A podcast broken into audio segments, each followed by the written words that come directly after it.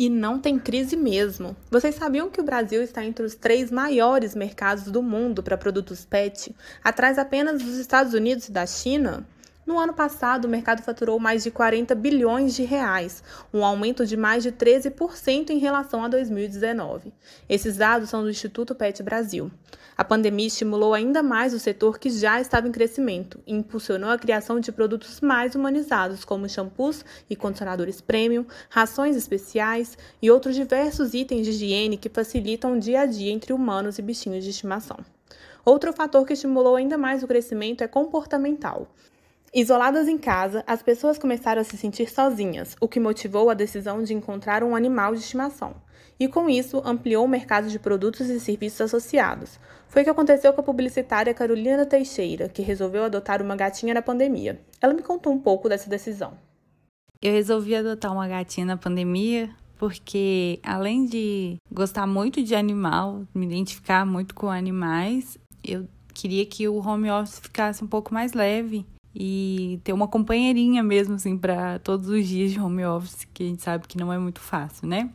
E no dia a dia, é, gato é bem prático, assim, de cuidar. Eu fiquei na dúvida na época entre adotar um cachorro e um gato, mas para o momento eu achei melhor um, um gatinho, que seria mais prático mesmo e mudou muito pouco na minha rotina, assim.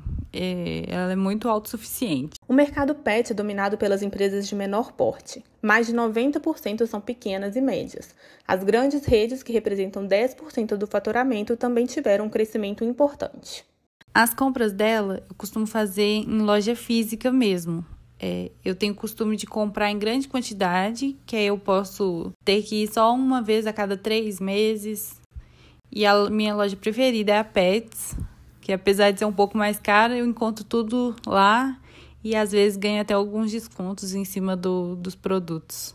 Mas quando é alguma coisa muito específica e rápida, por exemplo, a areia, que às vezes acaba e eu tenho que ir comprar, aí eu pego de um pet shop aqui perto da minha casa mesmo que eu gosto. Tem um preço até mais barato, mas eu gosto de comprar na Pets.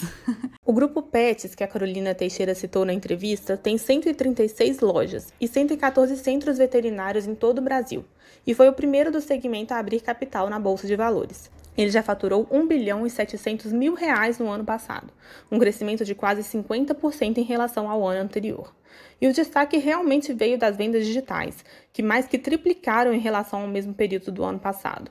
Hoje, de cada 10 reais faturados pela rede de produtos PET, quase 3 vêm do e-commerce. Fica muito fácil, né, Lucas? Acabou a ração, é só pedir no aplicativo e ter o produto no mesmo dia em casa.